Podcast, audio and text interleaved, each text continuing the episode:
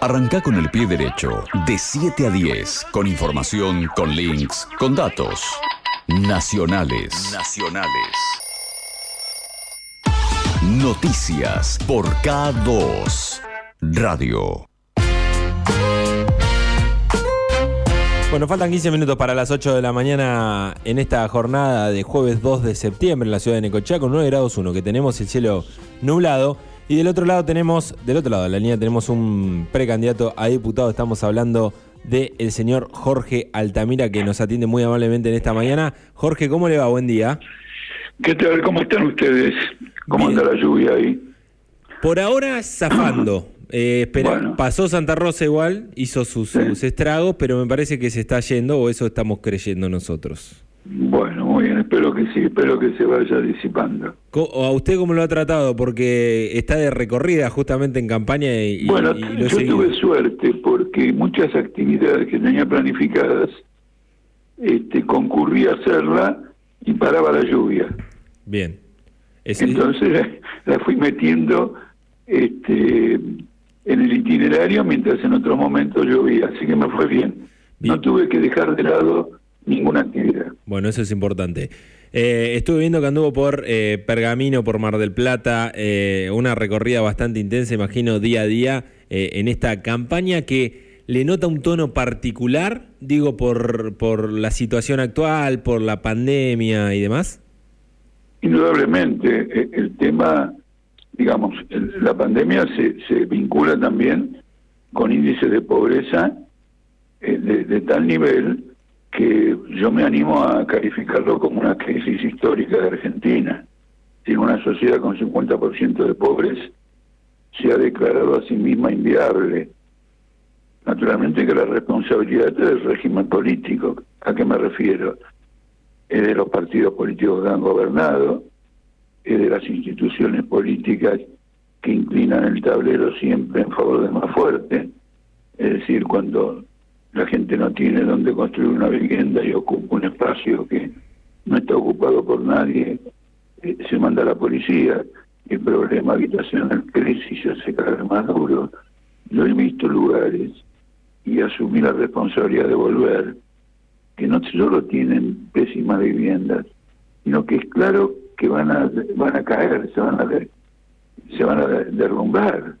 Mm. Entonces me comprometí a hacer gestiones acompañado por por el barrio para que intervengan ahí y, y reemplacen ese ese predio o esa construcción por otra más viable, porque acá está en juego la vida de las personas.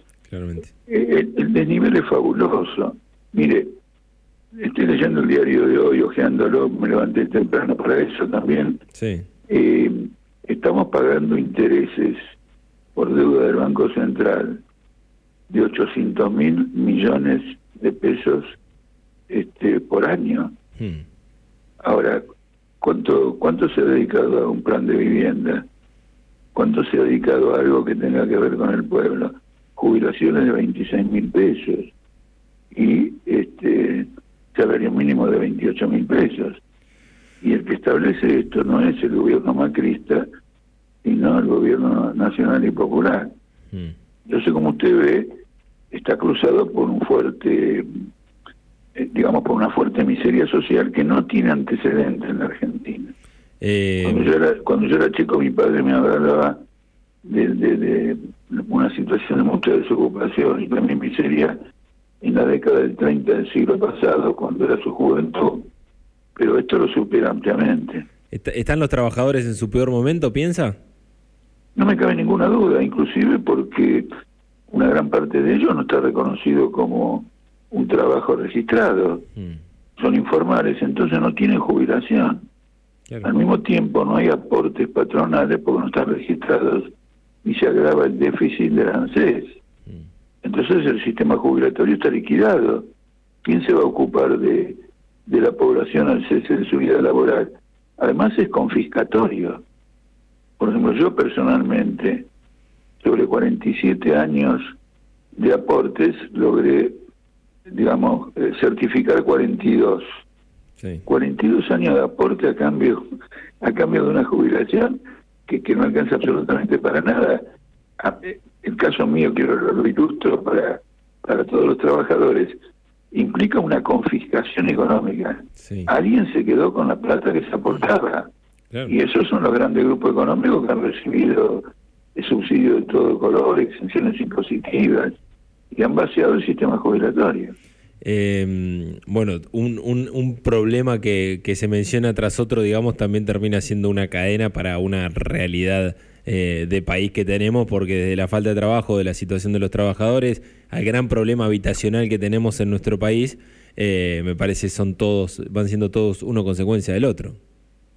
Indudablemente, pero quiero decir, a nadie se le escapa en el poder político, en los, en los gobiernos que se han sucedido de distinto color, coaliciones, etcétera a nadie se le escapa de esto. Sin embargo, el tema del día desde ayer es si el acuerdo con el FMI se firma entre las pasos y las elecciones generales o después de las elecciones generales. Y ese acuerdo implica un agravamiento de esta situación porque en el acuerdo figura aumentar la edad jubilatoria. El propósito es que aumentar a cinco años para mujeres y para hombres el propósito es que durante cinco años eh, no haya que pagar jubilaciones porque y acumular ese dinero para pagar la deuda externa. Mm. Es un despropósito. Digo algo más. Usted mencionó de entrada la pandemia, indudablemente, pero en esta pandemia el gasto social del gobierno cayó en términos reales, descontada la inflación. ¿Usted se imagina que un gasto social caiga mm. en medio de una pandemia? Mm. Porque en parte esto obedece a querer tener un equilibrio fiscal que le muestre al FMI la buena disposición del gobierno por anticipado a cumplir lo que después se le va a reclamar. Entonces hay una polarización social muy aguda y nosotros, digamos, reivindicamos nuestra condición de una fuerza política antagónica a este régimen en la medida en que este régimen es responsable de lo que está ocurriendo. Eh, está recorriendo mucho la calle, está yendo a, diferentes ciudades y lugares de la provincia eh, y ha tenido, bueno, muchas campañas encima, ¿no? Por la, por la eh, gran cantidad de, veces que se ha postulado y demás. ¿Cómo nota la gente en, en particular en este momento? Porque eh, yo lo que siento de lo personal, y lo hablamos a veces con precandidatos a concejales acá en, la ciudad, como que hay una desilusión tan grande con la política que sea quien sea ya que que se acerca, eh, hay como una especie, le voy a poner la palabra rechazo eh, automático y, una y un poder de, ya no creer. Eh, ¿Siente que es en ese sentido lo que se está viviendo, digamos, a nivel general? Bueno, no solo que veo eso, sino que también me parece positivo. La gente tiene que desilusionarse de esta política, si no nos vamos al diablo. Bien como para que vamos al diablo.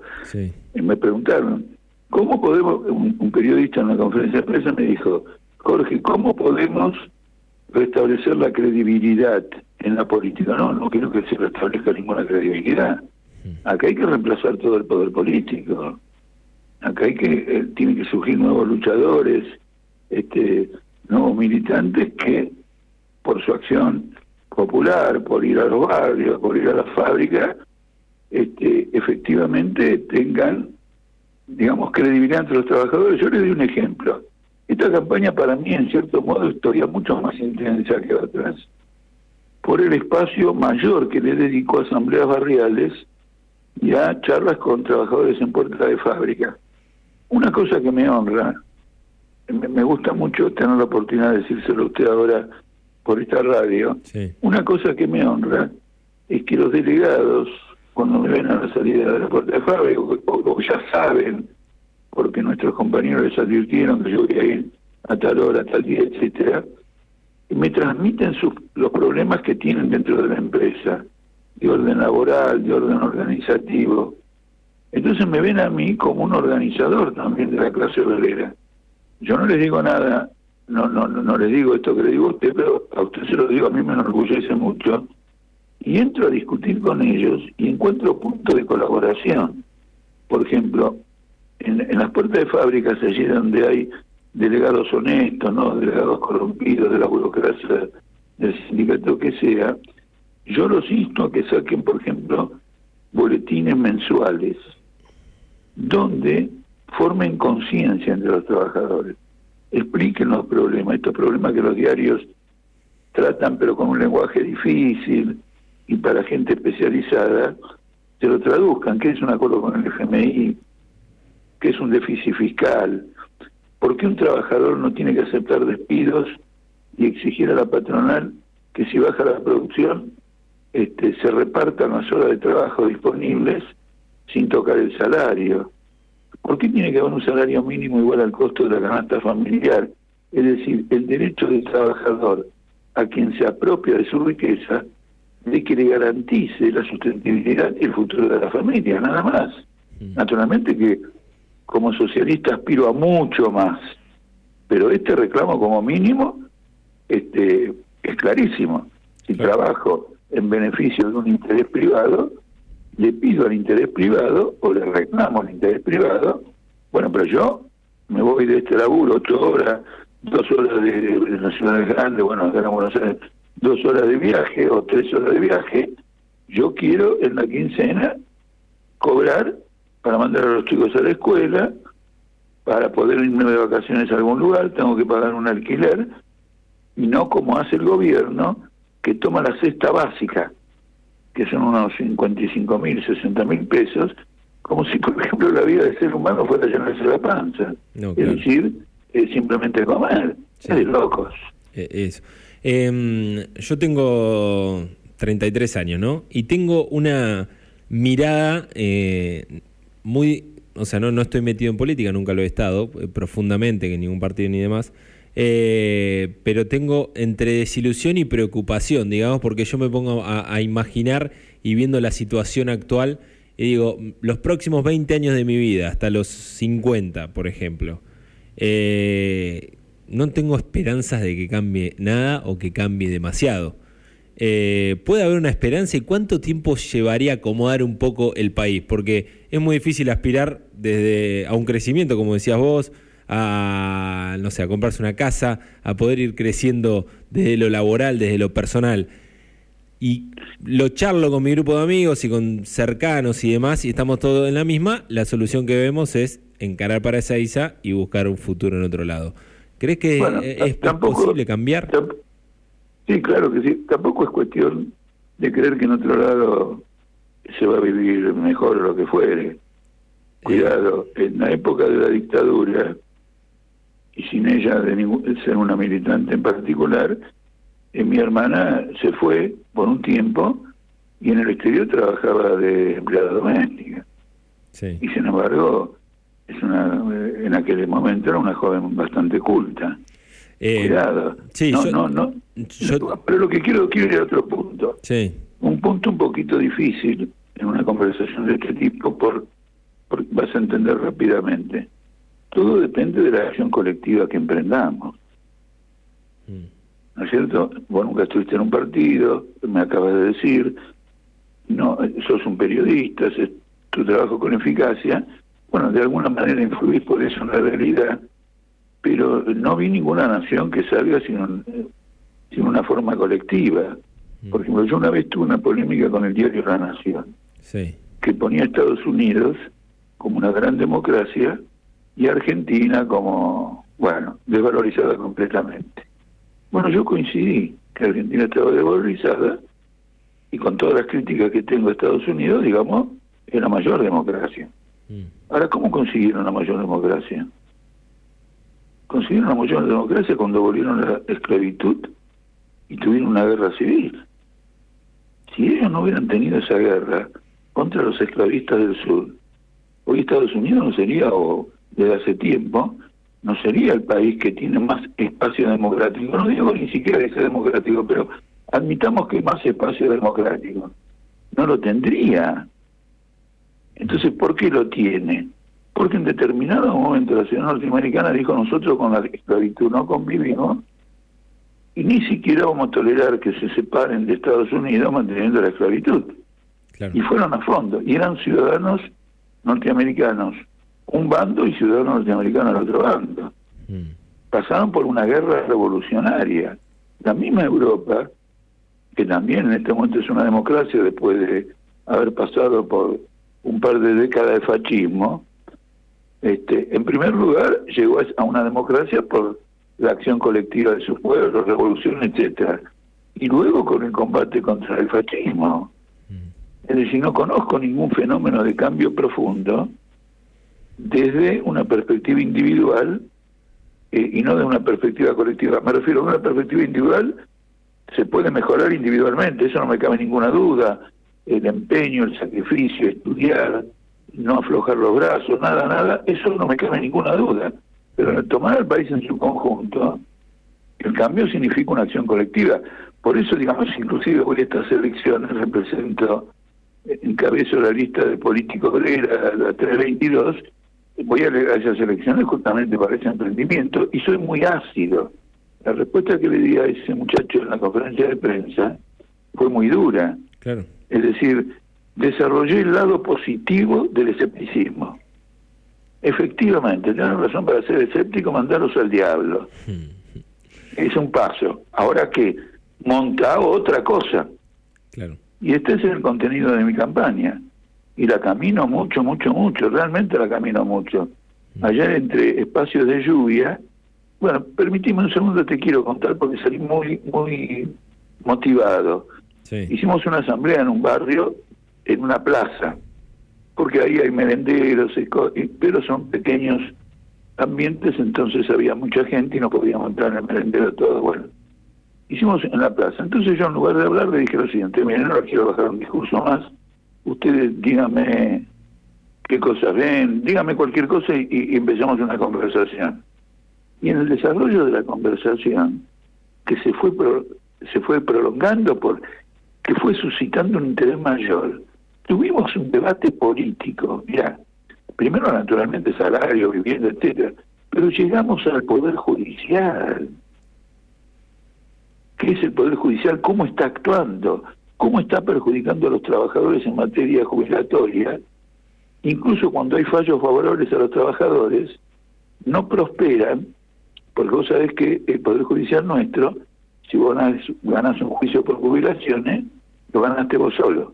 Todos los millones que están en la misma situación tienen que hacer cada uno un juicio aparte claro, sí, y pagarle un abogado. bueno, discutimos, quiero decirte, mira lo que hemos discutido. Entonces, si vos fomentás todo esto, bueno, la gente salió bárbara. La prueba de que salió bárbara es que todos, todo el mundo se juntó y nos sacamos una foto colectiva, estaban entusiasmados. Claro. Eh, mira, la, última para no robarte más tiempo, pero justo me metiste en Poder Judicial y estamos con una noticia eh, que pasó en la noche de ayer y tiene que ver con, la muerte del ex, el ex juez federal eh, Norberto Jarvide. ¿Tenés opinión formada de, él, lo que, lo que ha sido su, su carrera? Mira, lo mismo que sabemos todos, ¿no es cierto? Es, decir, no me meto ahora en la conducta personal de él, pero era proclive a cualquier colmeo, etcétera, y en 24 horas archivó eh, una denuncia, no una denuncia, pero una investigación sobre el patrimonio familiar de, de Néstor y Cristina Kirchner. Mm. Y en general, ahora, lo interesante es lo siguiente, cuando ayer discutíamos el Poder Judicial en la Asamblea, este Yervide no iba a sobrevivir en nuestro sistema. Porque a los jueces y a los fiscales hay que elegirlos. Mm. Y yo les dije que es muy probable que si se establece la elección de jueces y fiscales, al principio el conjunto de la sociedad se equivoque al votar, porque no está entrenada para votar y entender los problemas judiciales. Pero si se equivoca y ve dónde están los errores, la segunda votación no se equivoca. Mm. También hay cosas que tienen que madurar, no todo se puede hacer de una vez. Pero no habrá unos jardines acá tengo el diario y lo de ayer bien ni siquiera lo leí. ¿No es cierto? Ni siquiera lo leí porque... Y, y todos los demás, y, los jueces de, ¿cómo se llama?, de la servilleta de Cora Chimenem, eh, que hacían lo que le pedía el Poder Ejecutivo, remataron totalmente el patrimonio público del país por 10 centavos de dólar, es decir, la empresa que valía un dólar la vendieron a 10 centavos. Mm. Fueron en cana, no. Miren, fue en cana por haber dinamitado fabricaciones militares del Río Tercero para ocultar el tránsito de tráfico de armas. No, viejo, por favor, por favor. Mira todo el laburo que hay para hacer. No, claramente. Jorge, la verdad un, gusto poder hablar con, con, usted en esta mañana. Eh, esperemos poder repetir la, charla en algún momento porque la verdad hay un montón de temas para ir entrando y metiéndonos en detalle, pero... yo, yo, único, yo, el único pedido que le hago a los oyentes es este, ahora tenemos estas pasos. Sí. Tenemos que pasar las pasos. Mm. Si los oyentes que, que están ahora acá entienden que independientemente de opinar igual que yo o no, entienden que esto tiene que estar en el debate electoral a noviembre y posteriormente tiene que estar la voz esta en el debate en el Congreso Nacional. Bueno, eh, eh, esperaremos si estamos, justamente hace poquito hablamos con el representante de la izquierda eh, acá al aire de la radio y, hacíamos mención de que nunca en la ciudad tuvimos un concejal de izquierda y que sería más que interesante poder tenerlo. Así que vamos a ver cómo va avanzando todo. Le agradezco mucho el tiempo y le mando un abrazo grande. Bueno, que tengas un buen día, gracias. Pasaba Jorge Altamira entonces, eh, precandidato a diputado en uno de los de los eh, de las internas del Frente de Izquierda que va a estar participando de las próximas pasos y que em, bueno de gran trayectoria, ¿no? De, de, una gran cantidad de años justamente metido en este mundo de la política, fue cinco veces precandidato eh, a presidente, por ejemplo.